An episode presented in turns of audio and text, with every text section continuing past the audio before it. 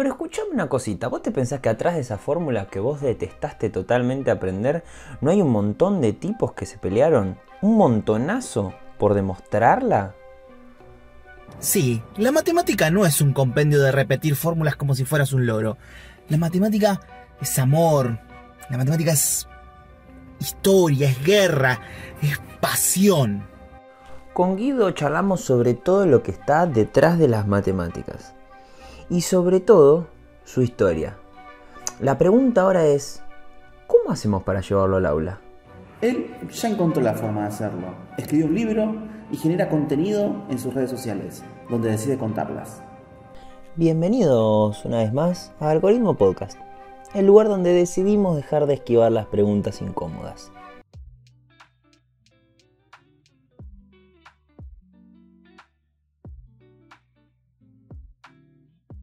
Buenos días, buenas tardes, buenas noches, dependiendo de cuándo nos estén escuchando. Esto es eh, Algoritmo Podcast y esta es una voz que no están acostumbrados a escuchar al principio de los episodios. Porque nada, Emma hace 5 segundos me dijo, ¿querés empezar vos? Así que estoy empezando yo este episodio y eh, le quiero... Hola Emma, ¿cómo estás? Hoy estoy en rebelde, estoy en rebelde, entonces por eso te dije, che, ¿querés empezar vos? Eh, nada, bien, bien, estoy bien, tranquilo. Hoy tuve una semana tranquila por ahora. Eh, cargadita quizás, porque nada, uno como docente se, carga de cosas y no para de hacer cosas a veces. Pero bien, bien, bien. Con mucho entusiasmo también eh, con lo que venimos haciendo en el podcast. Creo que también me, reconforta eso de que vamos buscando voces que, queremos que estén, digamos, o, o que de repente aparecen. Porque digo, lo vamos buscando en redes y nos conocemos por redes con otras personas y me parece súper interesante. No sé a vos. Yo creo que el mejor logro que, puede llegar a tener este podcast es como cuando en el aula, viste, alguien te dice, no, yo con matemática nada que ver y al final del año, viste, te dice, che, me gustó o che, pum, salió recontra. Claro, me gusta cuando me doy cuenta que nos menciona gente que no se autopercibe matemático ni nada que ver con matemática. Digo, bueno, bueno, bien. Total. Eh, te, tengo una noticia, sí sos matemático, lo que pasa es que no te das cuenta. Claro. Sí, sí, totalmente. Eh, hay, una, hay una frase de Freire que leí hace poco eh, que hablaba sobre que él hubiera sido un buen matemático si hubieran despertado al matemático que tenía dentro. Quizás esa también es una de las preguntas que quizás una misión. Es una misión que, es complicada porque a veces, viste, uno no, no, puede contra 40, pero algún que otro u otra matemática esté ahí. Alguno hay que despertar. bueno. Y para despertar hoy, ¿qué, tenemos, Sema? Y vamos a empezar con un, con un invitado en el que vamos a eh, romper el hielo con el matelisto que le decimos, de un ping-pong de preguntas y respuestas, eh, porque somos muy originales, como decimos siempre. Así que bueno, nada, arrancamos como así, frente manteca, como decimos en el barrio. Em, a ver, un tema o concepto matemático que al día de hoy te resulta interesante. Mm, función lineal. Wow. Bien, buena, me gusta. Yo estoy dando justo función lineal. Em, si tuvieras que tomar un café eh, con alguien eh, del campo de la matemática, ¿con quién sería? Eh, ¿Vivo? ¿Actual? No, no especifica la pregunta, así que ¿con quién tomarías un café? Eh, actual, Paenza. Ok. Matemático, Gauss. Ok, me gusta, me gusta. Eh, si tuvieras que describirte en tres palabras, ¿cuáles serían? Mm, perseverante, em, amable y inquieto. Perfecto. Y ahora sí, arrancamos y preguntamos quién sos y por qué crees que te invitamos al episodio de hoy. Bueno, muchas gracias primero por la invitación. Mi nombre es Guido Rimati, soy profesor de matemática. Desde hace un tiempito lancé un canal de divulgación que se llama Recalculando, con el objetivo de justamente, de, como ustedes recién, despertar al matemático que cada uno lleva adentro, porque todos somos seres matemáticos, de acercar un poco a la gente a la matemática, de mostrar historias, curiosidades, derribar mitos también, que nos permitan conocerla un poquito más y también disfrutarla un poquito más. Eh, esta pregunta ya creo que la hice eh, a otro divulgador y me surge ahora y es, em, siento que entre divulgador y docente hay cierto gris, digamos, un docente no deja de ser divulgador. Eh, ¿Qué sentís que, el divulgador le puede dar al docente que, no le está dando o que, estaría bueno que, le aporte? Bueno, es una muy buena pregunta. Yo creo que Puede haber alguna diferencia en el sentido de que el divulgador es más expositivo, y me parece que el docente a lo mejor no sé si le conviene ser tan expositivo con la materia, que haya más interacción, que haya más experimento, que haya más juego, que haya más ida y vuelta, que haya más construcción. Eh, pero sí me parece que el divulgador lo que te da a lo mejor son herramientas, son eh, cuando digo herramientas me refiero tanto al contenido como a la forma, ¿no? Porque uno se la pasa todo el tiempo buscando distintas ideas o distintos contenidos para, para contribuir, pero también la forma de hacerlo. Hoy en día las redes sociales, por ejemplo, ayudan mucho a la comunicación y es algo que la gente hoy en día tiene al alcance de la mano. Entonces, tanto en el contenido como en, el, medio de transporte, me parece que las dos cosas son muy importantes. Em, por lo tanto, a lo mejor el docente está un poquito más apremiado de lo que es el programa y el divulgador tiene un poquito más de libertad para jugar por la cancha, tratando de buscar temas que a lo mejor están no vemos todos los días o que no conocemos y que uno puede llegar a incorporar en el programa o también como un aperitivo, como empezar una, clase, digamos, con algún juego, como presentar algún tema que ni sabías que podía ser considerado matemático. Me parece que esa libertad eh, te permite nutrir un poquito más a la matemática. Eh, me encanta. me, fascina. Ah, yo creo que este, este año del podcast va a ser el año de, pegarle el, currículum. Pido perdón a quienes diseñaron el currículum. Pero me gusta esto que, aparece. No, hay que, no, para, no hay que pedirle perdón porque nunca nos, invitaron ni siquiera a discutirlo. Así que no le pedimos nada de perdón. Para, quienes no estén dentro del aula, de vuelta, el currículum no es el que presentamos para obtener un trabajo, sino es nada. Como le digo siempre a mis alumnos, es la lista de temas que se supone que tienen que saber a final de año me gusta que aparezca este, em, este, este, aperitivo, digamos, que, nos permita salir, pero no tanto de la, de, la idea de que estamos dando clase, que nada, sigue siendo matemática de lo que estamos hablando.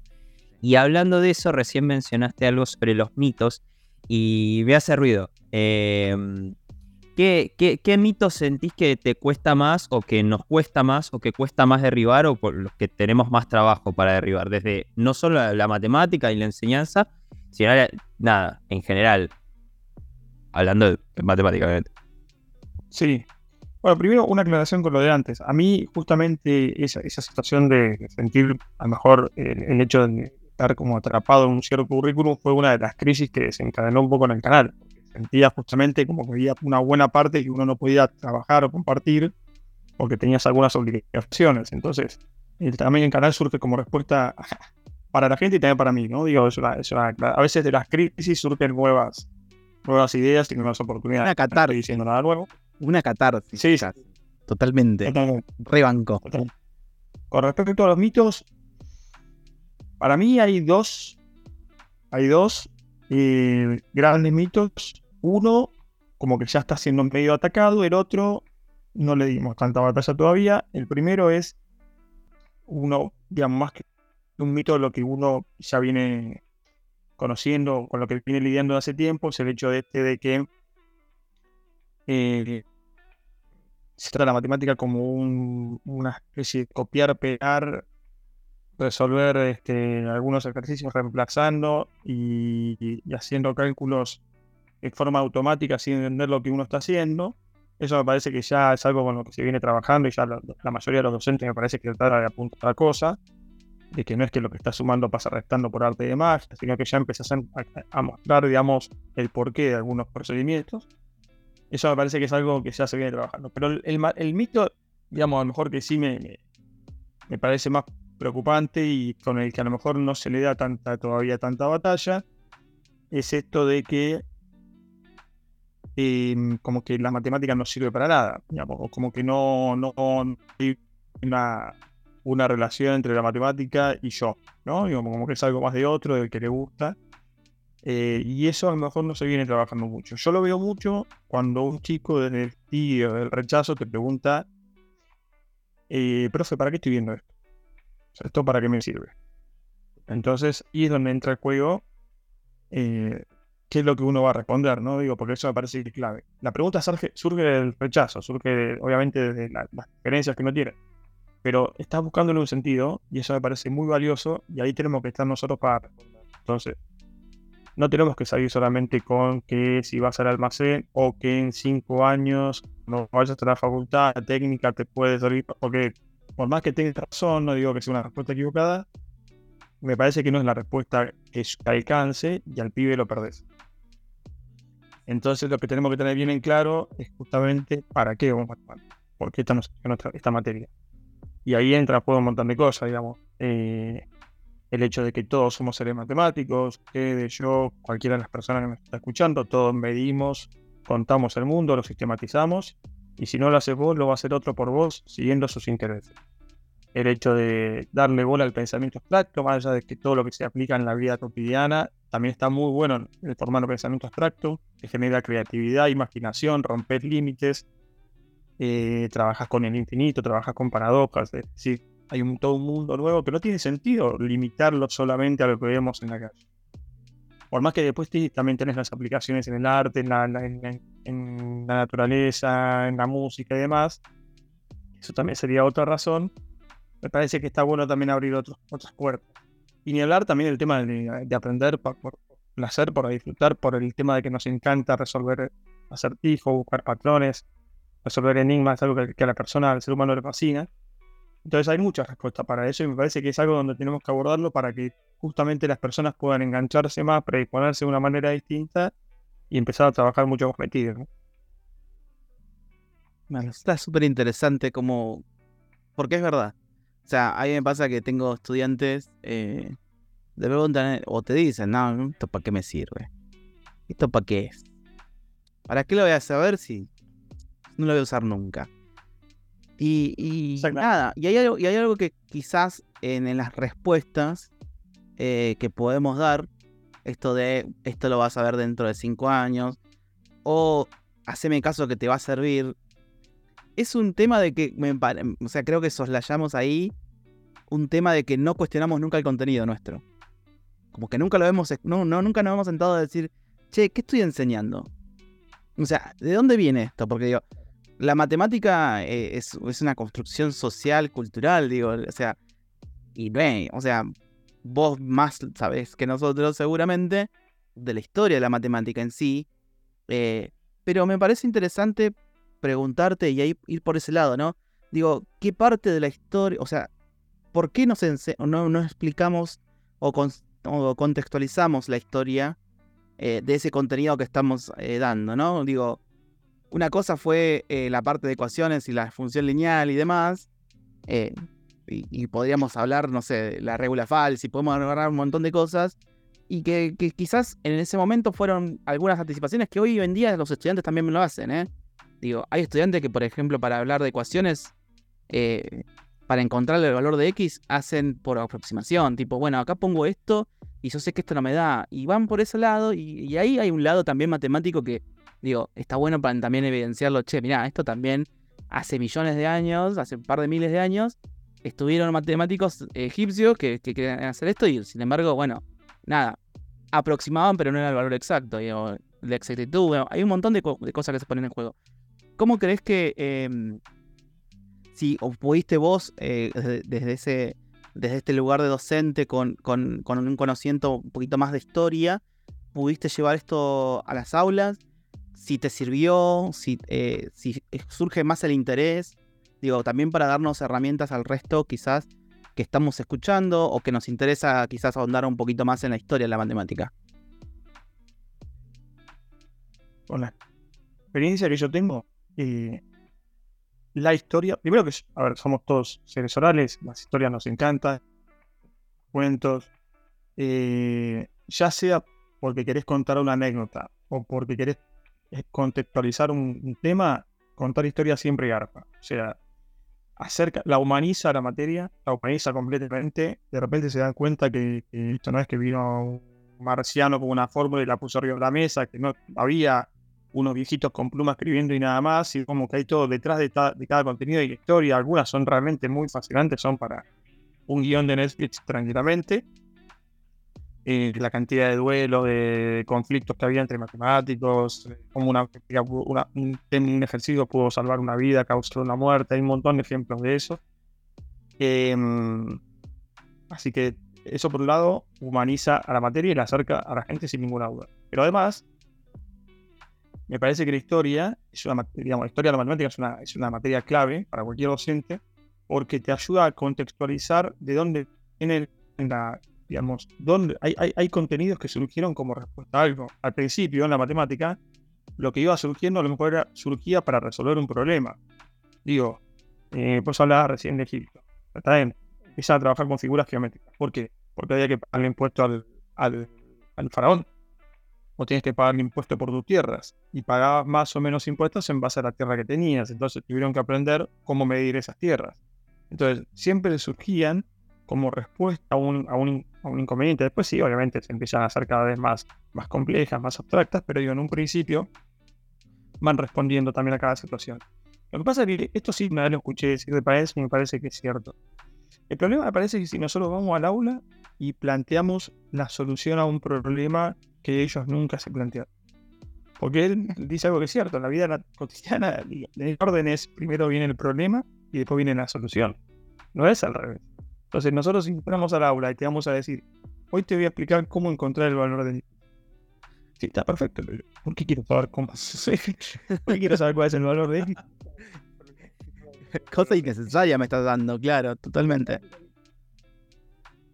Hay un orden ya de por sí hasta natural que hay que seguir, ya sea para trabajar o para explicar un tema. Pero me parece que la historia y cualquier profesor tendría que estar muy al tanto de lo que es la historia para poder contextualizar los contenidos em, y trabajar con ellos. El infinito, por ejemplo, en la India, ¿por qué es el infinito? Bueno, hay una pregunta que surge por parte de, los hindúes, que era básicamente cuántas almas hay en el mundo. Claro. Entonces, en base a trabajar eso, empezaron a trabajar con los números contables, incontables y demás, el número infinito. Entonces, todo surge como una, ide- como una respuesta frente a algún interrogante, alguna, alguna duda, alguna, algún problema para resolver. Sí, está bueno porque también algo que me pasa, eh, leía, eh, yo soy a veces de leer algunas cositas que son, diga, sí, esto, ¿qué es esto? Pero me resultó un, un artículo del 99, 98, un matemático, que explicaba y, hacía un, fuerte, una fuerte queja a, a- a- mm, aquellos, eh, eh, ¿cómo se llama? Es- escritores de, historia de la matemática, ¿no? Que, que sistematizaban la, historia de la matemática.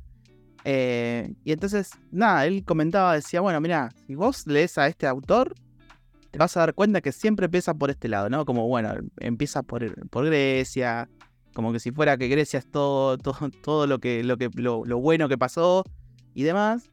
Pero, si lees a este autor, hace un poquito lavado de, bueno, estaban los babilónicos, estaban los, eh, los egipcios, y da después el énfasis todo en, en Grecia. Digo, y el chabón, es, eh, que creo que es algo que me pasa, eh, digo que ha- hay algo más de la, de, del eurocentrismo, ¿no? De, de, de- querer que todo viene de Europa y nada más. Y sin embargo, la matemática acá precolombina estuvo. Digo, eh, digo, después ahí nace también lo que en matemática conocemos como la etnomatemática, digo, que cómo es la, la matemática en los pueblos, ¿no? Como, que- cómo surge este enfoque de, pensar eh, cómo matematizaban o cómo matematizan la, la- la- las civilizaciones en, su entorno, ¿no?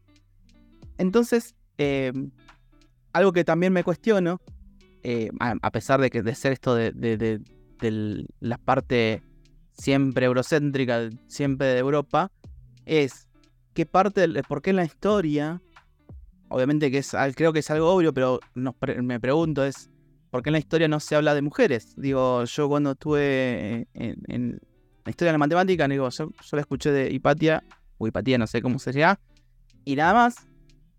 Eh, Caetana y listo, porque fue la parte de la fundamenta de la difusión del, de la fundamentación del análisis matemático y chao. Digo, ahora, no, no hay otra mujer, digo, y también me surge en la pregunta, ¿qué pasa entonces? ¿Cómo podemos trabajar el 8 de marzo, ¿no? Cuando hablamos de- del Día de la Mujer? Eh, en este sentido, digo, ¿qué podemos aportar desde la matemática para visibilizar esto? Digo, ¿hay, hay, por- a- eh, hay aportes de mujeres matemáticas que nos permitan eh, hacer evi- evidente esto de que, bueno, fueron escondidas, fueron vi- invisibilizadas y demás? ¿O, o queda solamente en un nombre? No sé, no sé qué te ha pasado, cómo fue tu experiencia y si, y si ha problematizado esto también en la, en la clase. Mira, justo tocas lo que para mí son dos de los tres grandes choreos en la historia de la matemática. Porque para mí, eh, hablamos de injusticia en la matemática, hay tres que me, por lo menos que me vienen, se me vienen enseguida a la cabeza. Una es justamente la poca valoración de la matemática no europea. Porque eh, somos, como dijiste vos, somos eurocéntricos. Para todo, ¿eh? esto yo creo que se responde a un estilo de vida. ¿no? Como que lo que viene de Europa lo vemos de una manera, lo que viene de otros lados en- lo podemos ver que yo, las ramas como medicina, por ejemplo, me parece que hay como cual. muchos ejemplos. Justo hice un trabajo de, de valoración de la matemática oriental y vos te das cuenta, hasta los historiadores, algunas frases eran, pero ya terror, ¿eh? o sea, eh, no, los matemáticos chinos o hindúes o árabes no han hecho casi ningún aporte a la, a la historia de la matemática. Es como que vino, vino, vinieron los griegos y después hubo como mil años de oscuridad, ¿viste? Hasta que volvió después la matemática en Europa. Y no, no es así, digamos.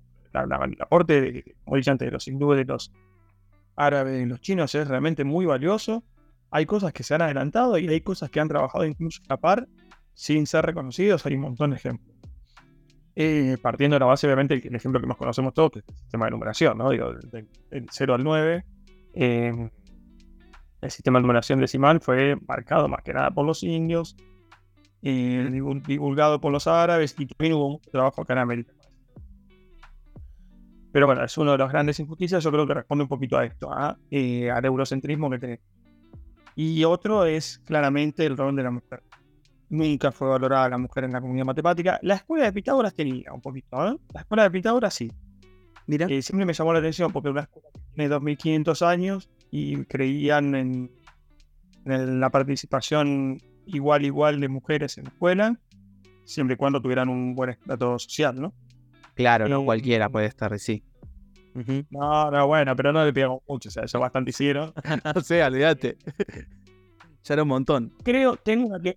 Una, vez- una vez la charlaba con una profesora, ellos también eran vegetarianos, Mira. porque también hay un tema, creían en la encarnación, entonces para mí el punto era que muchas de las cosas que llevaban a cabo era porque sabían que al ser vegetariano, al, perdón, al reencarnar, vos podés volver después a otra cosa, entonces no te vas a comer un bicho, que después podés ser un bicho en tu próxima vida, Claro. y para mí también el tema de la mujer, y no seamos ingratos con las mujeres, porque en otra vida, pues, pero bueno, es una interpretación más Sí, puede pasar. Ok.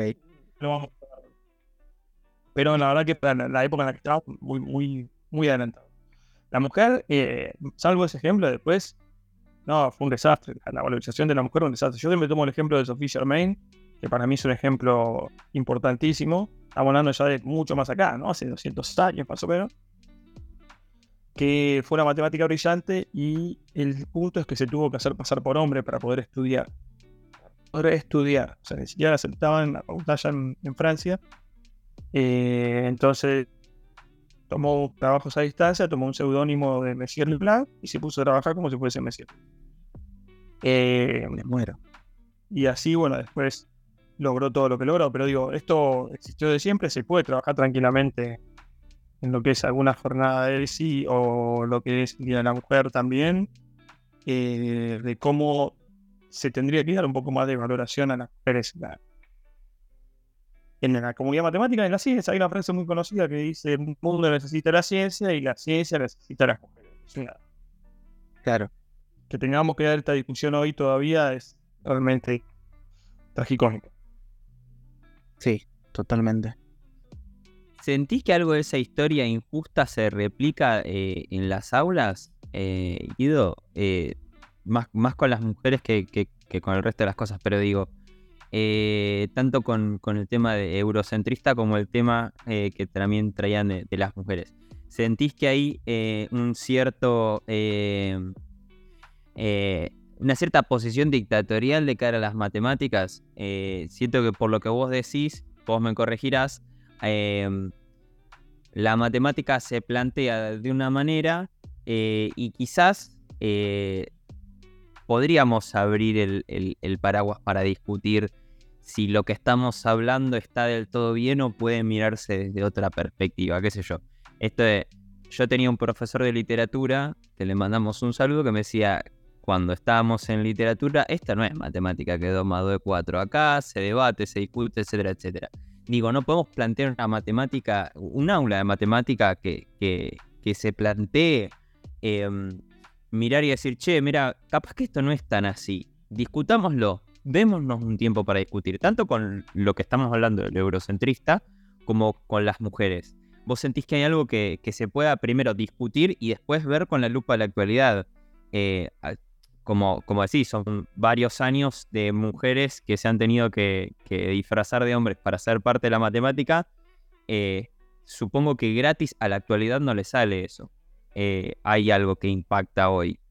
Eh, vos me dirás, eh, ¿sentís que, para como redondear la pregunta, a partir de lo que la historia nos deja, podemos traerlo y decir, bueno, esto quizás miremoslo de otra manera o discutámoslo o mirá lo que está pasando ahora con las chicas o lo que estamos viendo que sigue siendo de esta manera y tendríamos que cambiarlo.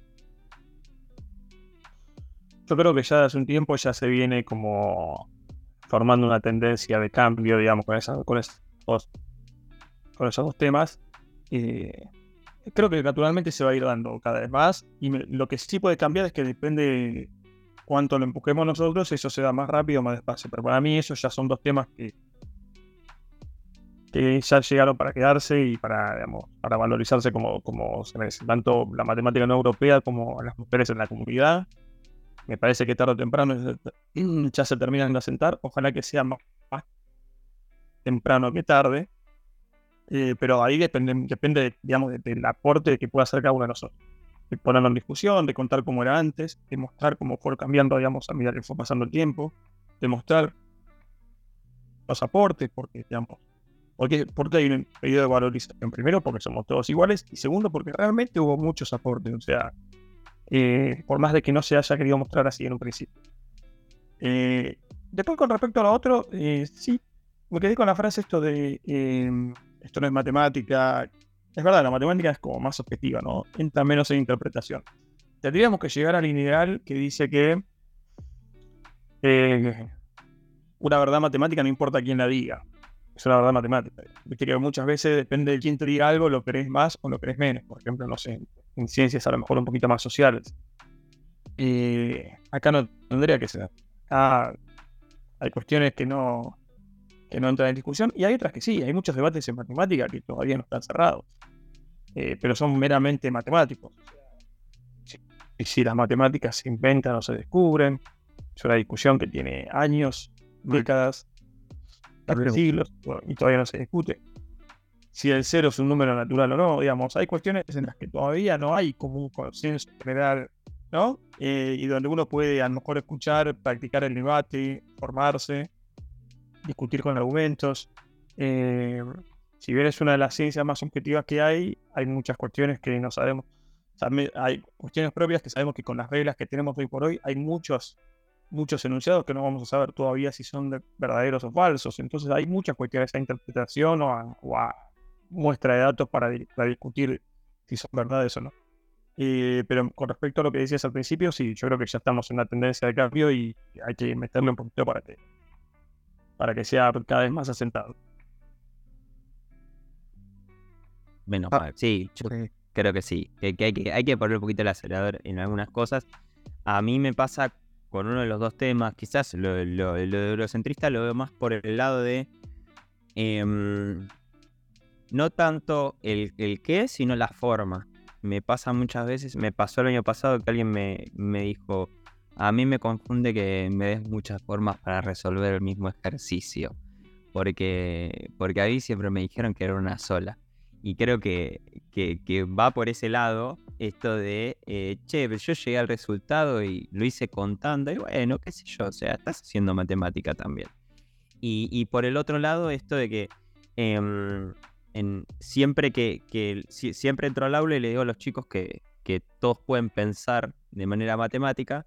Y en el 100% de las veces que dije esto, siempre fue eh, una chica la que, o sea, abiertamente, y quizás algún chico lo pensó, pero siempre fue una chica, una mujer la que abiertamente me dijo, mira, yo no sé, no creo poder pensar matemáticamente. Y como, bueno, vamos a ver, vamos a probarlo. Y está bueno eh, esto que decíamos al principio del episodio, eh, que, decías vos también esto de- de poder hacer descubrir el, el- matemático que, todos tenemos, que, está, que está ahí, que bueno, mencionaba Emma con Freddy, que decías vos, Guido, que nada, por eso te tiró la divulgación. Y eh, pensando en eso, eh, para conectar con eso, digo, em, ¿por dónde encararías vos? Eh, podemos pensar en esta chica, chico, que me dice yo no puedo pensar matemáticamente, o cualquier chico, para decirle, mira, arranquemos por acá a descubrir ese matemático. ¿Cuál, es- ¿Cuál sería tu punto de partida? Bueno, primero me gustaría saber por qué piensa que no puede. O sea, qué, qué es para ella eh, pensar matemáticamente que ella piensa que no lo puede hacer. Que a lo mejor piensa que no puede pensar matemáticamente porque hizo un ejercicio y le salió mal. Y justamente matemática for- forma parte del aprendizaje, hacer un ejercicio que le salga mal. O sea, eso le pasó hasta los matemáticos más grandes de la historia. Entonces, eh, habría que revisar un qué sería para ella pensar matemáticamente. Me parece que eso es, es importante. Después, obviamente, lo primero que yo trato de hacer siempre es como tratar de relajar un poquito al grupo antes de empezar a trabajar, tirando ahí abajo algunas, algunos preconceptos como el que dije de que si no me sale a la primera ya está. no- matemática funciona de una manera, tenés un desafío, hasta que no tenés ese obstáculo y no lo puedes sacar de encima, no puedes avanzar. Te lo sacás de encima, va a aparecer otro más adelante, pero forma parte del proceso. Eh, hablar un poquito también de, las inteligencias múltiples, que algunos somos más dados en algunas áreas que en otros, que eso no te significa que seas un burro si no sabes matemática, mejor se te da en otro lugar. Esto ya está contraprobado. Digo, primero como para sacar un poquito la, la tensión y la angustia que está relacionada generalmente a la materia, ¿no?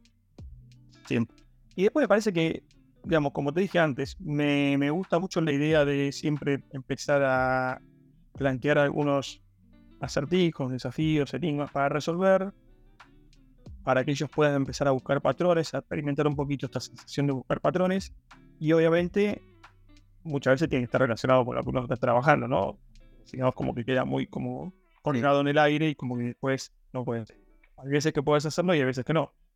Pero me parece que sí está bueno mostrar eh, con algún juego de entrada, porque estamos hablando de chicos y ellos necesitan como disfrutar haciendo esto, eh, que después vos podés, a lo mejor jugando ese juego, primero vas a intentar resolverlo de alguna forma más intuitiva, pero después se puede sistematizar y empezar a pensarlo de otra manera. Como puede ser, por ejemplo, no sé, el, el- el juego este de... eh, Viste, cuando agarras la virome y decís, bueno, puedo pasar dos veces por el mismo lugar, no puedo pasar dos veces por el mismo lugar y tengo que formar este camino sin levantar el lápiz la hoja. Entonces, eso, darse cuenta que también tiene una sistematización. eh, o juegos con truco de magia para que vean que en realidad muchas veces un truco de magia puede ser puede tener escondido atrás un, un algoritmo matemático. Eh, hay juegos como muy conocidos como el- a mí me gusta mucho el de los 4 4 que es que uno puede formar los números si no cuentas con 4 4 es decir lo trato de buscar siempre a través del juego no me parece que esa es una de las formas y, y además después pues, tratar de sistematizar Em, truco de magia, como dije recién, hay un montón. Digamos, cuando vos empezás con esto de pensar un número, sumarle 2, restarle 5, restar el doble del número, en realidad estás haciendo una ecuación. Digo, entonces empezás darse cuenta que pensar matemáticamente, y, tal vez lo estás haciendo más seguido de lo que vos creías. O sea, me, me gusta empezar a, a- encararlo por, por ese lado, ¿no? De, de abrir los ojos y decir, ¿qué es pensar matemáticamente para vos? Porque en realidad hay mucho en pensar matemáticamente. Y después otra cosa que me gusta mucho y que, que, que ayuda también muchísimo a, a- a que la gente pueda meterse un poquito más es como a veces te rompe la, la matemática, te rompe la, la barrera de la intuición en cuestiones que a lo mejor vos creías que no podían darse de una manera y voy a ser más concreto, digamos, por ejemplo, lo que es combinaciones y permutaciones o probabilidades, ¿no? Ah, sí. Hay un libro que, que me encanta que se llama 100 mil millones de poemas. Está para comprarlo, está en Mercado Libre. ¿no? Es, es un libro francés. Tiene 10 páginas el libro. 10. Em, si vos lo quisieras leer por completo, tardarías 200 millones de años. Y eso no puede no, puede no generar sorpresa. Porque ¿cómo puede ser un librito de 10 páginas tarde 200 millones de? Pasa que está, son todos poemas que están formados con distintos versos y el autor recortó los versos formando tiritas. Entonces, si vos querés combinar todos los poemas posibles, formar todos los poemas posibles combinando las tiritas, y decir, bueno, primero voy a usar la tirita de la primera página, después, perdón, la primera tirita de la primera página, después la primera tirita de la segunda, la primer- ahí ya formas un poema. Después decir, formo la con la segunda tirita de la primera página, la segunda tirita de la segunda página, ahí ya tengo otro poema. Si empiezas a combinar todo, por el tiempo que te tomaría leerlo, tardarías 200 millones. ¿eh? Y vos puedes justamente ir trabajando eso, más que nada para generar algún tipo de sorpresa y también enganchar en el sentido de que eh, una cosa es lo que uno intuye otra cosa es lo que uno puede calcular. Eh, y si no, también otra forma que me parece muy válida es engancharlo con las, con las, a lo mejor con las, con las necesidades o, las, o los gustos de cada pibe. Digamos, esto es muy personal, es muy difícil que enganches a 40 y menos a 40 de la misma manera. Pero si vos tenés a alguien que le gusta el arte, la literatura, bueno, mostremos cómo está el arte metido en la literatura. Si vos tenés a alguien que está metido en la música, bueno, mostremos cómo está la matemática metida en la música. Me parece que eso también hay que ir enganchándolo en base a, la- a los, a los gustos de cada uno. Hay, A mí siempre me gusta para lo que es el arte. claro. No, decime, decime, ¿cómo- ¿el arte? No, lo que es la literatura me gusta, siempre uso como, como primer ejemplo un cuento de Borges, que se llama El libro de arena, que era un tipo que entra en la biblioteca y agarra un librito y cuando trata de abrir la tapa y buscar la primera página, siempre se le aparece una página en el medio. Y cuando la corre y busca la primera página, siempre le aparece otra y otra, y nunca llega a la primera página. Y el punto es que Borges saca esa idea de la misma, digamos, el mismo razonamiento que uno hace cuando pregunta cuántos números hay entre 0 y 1. Porque dice, bueno, entre 0 y 1 está un medio, pero entre 0 y un medio está un cuarto, pero entre 0 y un cuarto, un octavo. Y entonces siempre tenés un número en el medio y nunca llegás al primer número que puede ser. Como tampoco nunca llegás a la primera página del libro. Entonces a, a veces esa abstracción, y retomo lo que había dicho antes, como formar el pensamiento abstracto también te genera también, este, te inspira y te vuelve más creativo. Eh, en el caso de Borges le sirvió justamente como método, como medio de inspiración para, para un cuento. Eh, Terrible. por eso digo, uno puede justamente buscar la forma de enganchar cualquier tipo de concepto matemático para mostrar lo fascinante que es, sin duda. Me encanta. Volvió Borges. Sí, Me encanta sí. porque Terrible. Vos, vos, estás en tu salsa, Nico, también. yo sí, sí, sí. Escuchándolo. Eh, A mí, a mí lo que me pasa es, viste, te, te estoy to- a mí me encanta, tomo notas mentales. Después lo que, lo que tengo el pajarito carpintero del tiempo y el, y el- Ah. el- me, me mata, porque nada, eh, vengo, vengo tomando ideas de todos los episodios que venimos grabando y que las quiero aplicar y que vengo aplicando algunas, por ejemplo, bueno, hablar de proporcionalidad con, con un cuento eh, que nos mencionaron las chicas de matemática literaria.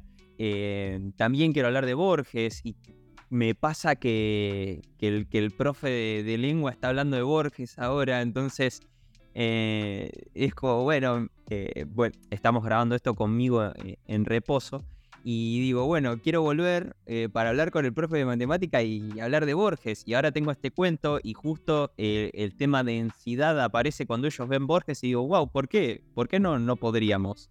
Mm. Que venga, dale, ya. Pero nada, tengo este pajarito carpintero que es el tiempo. Es como, bueno, se está terminando tal mes, tengo que terminar de dar tal tema. Y ¿entra Borges ahí o no entra Borges ahí? Entonces me sirve también este concepto nuevo que nos trae Guido de, de- de- de pequeñas pastillitas en el medio, de, de- de pequeños... eh, sí, no sé, no me acuerdo qué palabra usó Guido, pero eh, el concepto era este, meter algo así en el medio como para decir, bueno, despertemos. Y está buenísimo, Sí. me encanta.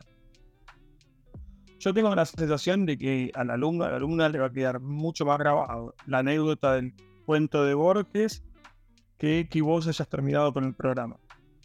Claro. Wow. Porque vos podés decir, di los contenidos que tenía que dar. Pero gustaría saber después a fin de año cuando nos pregunta qué te acordás del año, qué es lo que queda. Esa, y creo que esa, esa frase ha terminado con, con la discusión personal que, Sí, que estoy teniendo. creo. Sí, sí, a mí me parece que. eh, Bueno, esto- estos, est- estos episodios nos, nos sirven también como un poco de catarsis eh, a nosotros porque es como, bueno, no está mal que no llegues a dar esto. Eh, y creo que en todos, en todos hemos dicho cosas así. eh, y, y esto también, eh, el, alumno como, principal destinatario de esto, porque si no, siempre el, al que, del que respondemos es un sistema. Y nosotros que estamos adentro del aula hablando con ellos, y esto que, que decido, y cuando termine el año, bueno, terminaste del programa y, y ¿qué quedó? Pasaste y sos pasajero y no pasó nada. Sí. Pasaron un montón de números y fórmulas y sí. Por De Dios. hecho, de hecho, a mí me pasó con, con un estudiante el año pasado, que todavía no tengo, em, porque tiene que rendir. eh, me, pero, o sea, yo lo tuve el último cuatrimestre, entonces me dice, bueno, pero el profe ya se fue del anterior. Nada, tenés que. Con vos aprobó, perfecto, la última tramo que, vimos. que el primero no. Entonces digo, bueno, dice, de los tres contenidos que están, dice, bueno, si querés priorizar alguno, pri- priorizarlo, o... Entonces yo agarré y le dije, mira, tenían que dar, me acuerdo, función exponencial, función logarítmica o probabilidad. Entonces yo agarré y le dije, eh, digo, hago el contexto, esto la gente me va puteando, porque bueno, el contexto es, eh, la carrera, el, donde estoy yo, don- donde, dan, donde doy yo es, eh, la especialidad es gastronomía. Entonces, eh, nada, digo, ¿qué le sirve a una persona saber función? O sea, está bien, se va a recibir, puede, le da, tiene derecho a. Pero tiene problemas eh, serios, muy- problemas serios de aprendizaje. Entonces dije, algo repetitivo como hacer una función exponencial o logarítmica, ¿le serviría? No. Entonces dije, vamos por la probabilidad. Quiero que haya otras habilidades que se despierten en él que me parecen interesantes. Entonces fui por eso, digo, prioricé, digo, bueno, vas a tener, conmigo vas a tener que rendir probabilidad, por ejemplo, nada más. Y el pibe, cuando empezamos a, tener unas reuniones eh, de consultas, empezamos a partir de esto que proponías vos, ¿no? El juego. Digo, el juego despierta eh, curiosidad, aunque no... Aunque por el, trasfondo no entiendas lo que estás haciendo a veces, ¿no? Pero de repente te hace un clic. Digo, yo estaba en el uno a uno con él. Y fue como re, re, re interesante el vínculo, ¿no? Porque, ah, ok, tirar una moneda, digo, bueno, sac- digo, va a ser re aburrido ahora, le digo, jugar solo. Le digo, pero, a ver, juguemos entre los dos. Hagamos cara seca, 50 veces la moneda.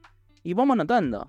Y nada, y rudimentariamente lo fuimos haciendo, anotando en el pizarrón los dos, durante las dos horas que teníamos.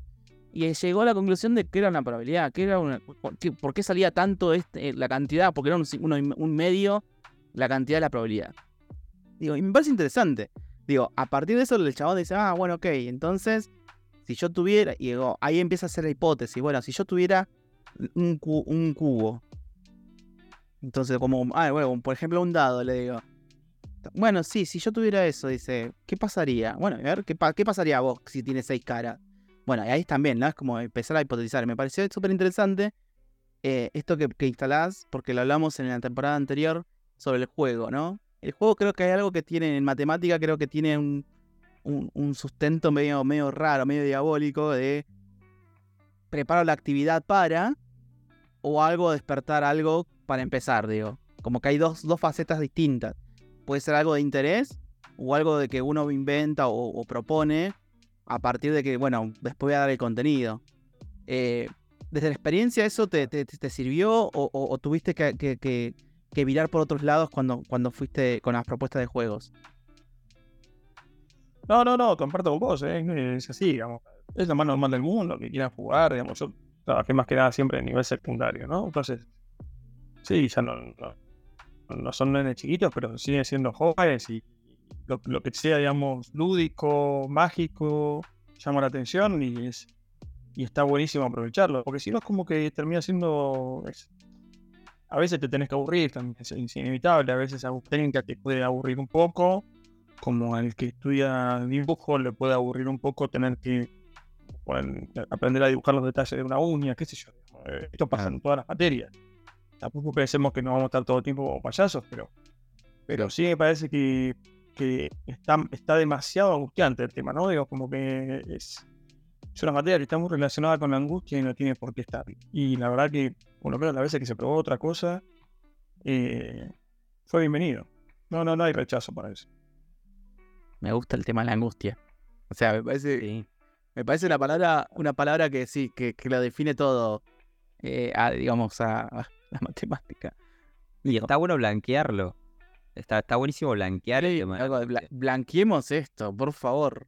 O sea, no nos hagamos... Blanquearlo- Claro, y decir, che, no, eh, no, no, eh, porque nadie, o sea, o sí, pero no, no- uno lo escucha muy seguido a un adulto, quizás a los chicos sí, porque tienen el- en el cotidiano las materias y sufren más alguna u otra, pero nadie agarra y te dice, oh, qué fiaca lengua, cómo me costaba lengua, ¿por qué no? Si es una materia como, ¿qué, qué hicimos? ¿Me entendés? Eh, si hay una cosa, y, todo, y a veces hasta un efecto contrario, digamos.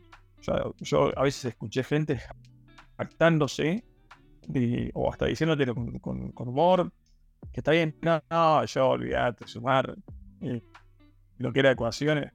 Imaginás a la gente diciéndote, no, yo leer y escribir, la verdad que no, es como Y yo creo que tenía más rechazo a lo mejor eh, un contenido matemático que de otras materias, sin duda, sí. Hasta pueden disfrutar de no haberlo visto. vamos al detrimento de eso. Y em, para ya ir eh, de- redondeando, y en, y en este sentido, al principio, bueno, de- durante todo el podcast hablamos de currículum. eh, no me no, no quiero meterme de vuelta y discutirlo, sino eh, proponerte, imaginarte que te abren así una carpeta gigante con todos los temarios de todo lo que en teoría tenemos que, que dar y terminar con el programa y qué sé yo y te dicen, Guido, eh, tenés la, la posibilidad, no de sacar, no vamos a hablar de sacar porque tendríamos que meternos, pero sí de agregar algo. Viste que, que em- em- solemos escucharnos con la escuela tienen que dar esto, porque, bueno, vamos a hablar desde, desde el lado matemático, decir, bueno, en matemática, ¿qué agregarías vos? Eh, te dicen, mira que lo que me decís, lo agregamos. Eh, si querés puedes pensar en algún año en específico, si querés puedes pensar en el, en el, en el recorrido general de la secundaria que decís, che, esto estaría bueno agregarlo porque también nos daría una mano como profes de matemática a nosotros. Bueno, se me ocurren así, ahora rápido, se me ocurren tres cosas. Todo lo que- yo sé que en algunos lados se trabaja, por ejemplo, lo que es eh, el nombre de oro, la asociación de Fibonacci, a veces se trabaja. Creo que queda a veces más a criterio de profe. Parece que son temas que no pueden faltar porque te muestran aplicaciones en, eh, primero que te muestran, hay un montón de, relaciones ahí que no las podés creer. Y segundo, que se enganchan después con otras áreas que tranquilamente podés trabajar, en biología, en también todo lo que es arquitectura, pintura, etc. Y es un tema fascinante. Fue uno de los primeros temas que cuando yo lo vi dije, espera, yo no puedo creer que esto esté pasando. O sea, ¿en serio está enganchado esto con esto? Ya no puede ser. Me vuelvo loco. Y- Sí, sí, sí, sí, fue así, tipo, me vuelvo loco, no puede ser, pará. Y empecé a meterme por ese lado. Eh, otras cosas que se podrían ver tranquilamente, que podrían enganchar grafos, sin duda. Grafos es un tema que tranquilamente se podría ver en secundaria, no es un tema difícil. Grafo, diagrama de Voronoi, son todos temas, digamos, que los pueden ver hasta de primaria, te diría. Y, y encontrás vínculos re interesantes y aplicaciones ni hablar. Y por qué no contar un poquito que pasa que la geometría está, está completamente cagada a palo, ¿no? Digamos, así es como Estaba puliada. la geometría es como. Sí. Pero nadie sabe. Nadie sale del colegio pensando que la forma de medir el mundo es más de una, digamos, ¿no? Porque no, ni, ni pensás que existen otras geometrías. Ni hablar de los fractales, ¿no? Yo sé que no es un tema sencillo, pero la noción, cómo una figura puede tener área finita y, em, y perímetro infinito. Decís, ¿Cómo puede ser? ¿Cómo puede ser? Es imposible lo que me estás diciendo. Entonces, este, tranquilamente puedes explotar mucho más el tema del infinito, no dejar los circunscriptos re- relacionados solamente con lo que es un límite, digamos, Sí. hablar del infinito en sí. Paradojas, ya lo dije hace un ratito, porque me parece que son temas que tranquilamente este, te pueden, digamos, te pueden enganchar un montón de cosas, se puede trabajar de distintos lados. Pero son cuestiones que se tendrían que abordar un poquito más, sí, sin duda. Qué diferente sería, ¿no? Sí, sí, Bueno, sí, chicos. como- 1, 1, 2, 3. ¿Cómo sigue esto? ¿Cómo Y sigue? ahí, El coro, el coro de Kennedy. Ahí No, y diciendo todo. ustedes- lo que decían ustedes, ejemplo, esto de. Claro. No, pero aparte podés enganchar. antes alguien hablaba, creo, no me acuerdo quién de los dos, sobre eh, sentarte con el profe de lengua y plan- planificar algo juntos. Tampoco, tendría que ser un poquito más así, ¿no? Menos encajonado, más este, Sí, interrelacionado. sí, totalmente. Los contenidos no son matemáticos o químicos o literarios. Me parece que uno los puede trabajar en- al mismo tiempo de distintas materias. Me- eh, la verdad que, que, eh, nada, yo estoy fascinado. Eh, catarsis total. Sí, catarsis. Y, y también es algo del compartir eh, charlas con otros colegas que, que- que resulta interesante. Digo, también nos escuchan no solamente personas que están en el área de la educación, en escuelas, sino que también, bueno, quizás en formación, o personas que capaz, capaz les interesa la matemática. Entonces, para cerrar, me, parece, me pareció un episodio muy interesante, muy piola, eh, mucho contenido. eh, como que da ganas de seguir investigando y eso es tan bueno, digo, de, de- abrir un poco las puertas para, para seguir indagando. Eh, y bueno, como lo clásico de, lo nue- de, nuestro, nuestro podcast, te proponemos, Guido, que te imagines que vas a un bar, te vas a sentar en una mesita, pedís un café, y nada, ahí hay un sobrecito de azúcar, eh, y casi siempre los sobrecitos de azúcar tienen alguna que otra frase. Eh, ¿Qué frase debería decir ese sobrecito de azúcar eh, que resuma todo lo que fuimos hablando hoy en, en una frase? ¿Qué debería decir? ¿Qué frase debería decir el sobrecito? Así es. Y bueno, que se me ocurre ahora, eh, matemática es mucho más de lo que vos pensás. Matemática es mucho más de lo que vos pensás. Me encanta. Me encanta. Para tatuárselo en la frente. y hacer como, ¿qué pasó ayer? Bueno, no, sé si, digamos, así en el, en el- en el- en el momento, digo, ¿no? Pero sí, como que dejar alguna cuota de misterio, de decir, no, espera, lo que vos viste De falta. es a lo mejor el iceberg, ¿no? Claro. No, es todo lo que te, lo que te contaron, no es todo, ¿eh? Como ahí. Me- me gu- no, también es esto. Fuiste lo que fuiste diciendo también eh, eh, durante, durante la conversación. Me pareció súper interesante también en, también en poner un poco de velo de, ok, podemos seguir investigando, que hay otras matemáticas, mujeres que quizás no estuvieron. Y bueno, también va, por, va por ese lado, va por, va por esa intención.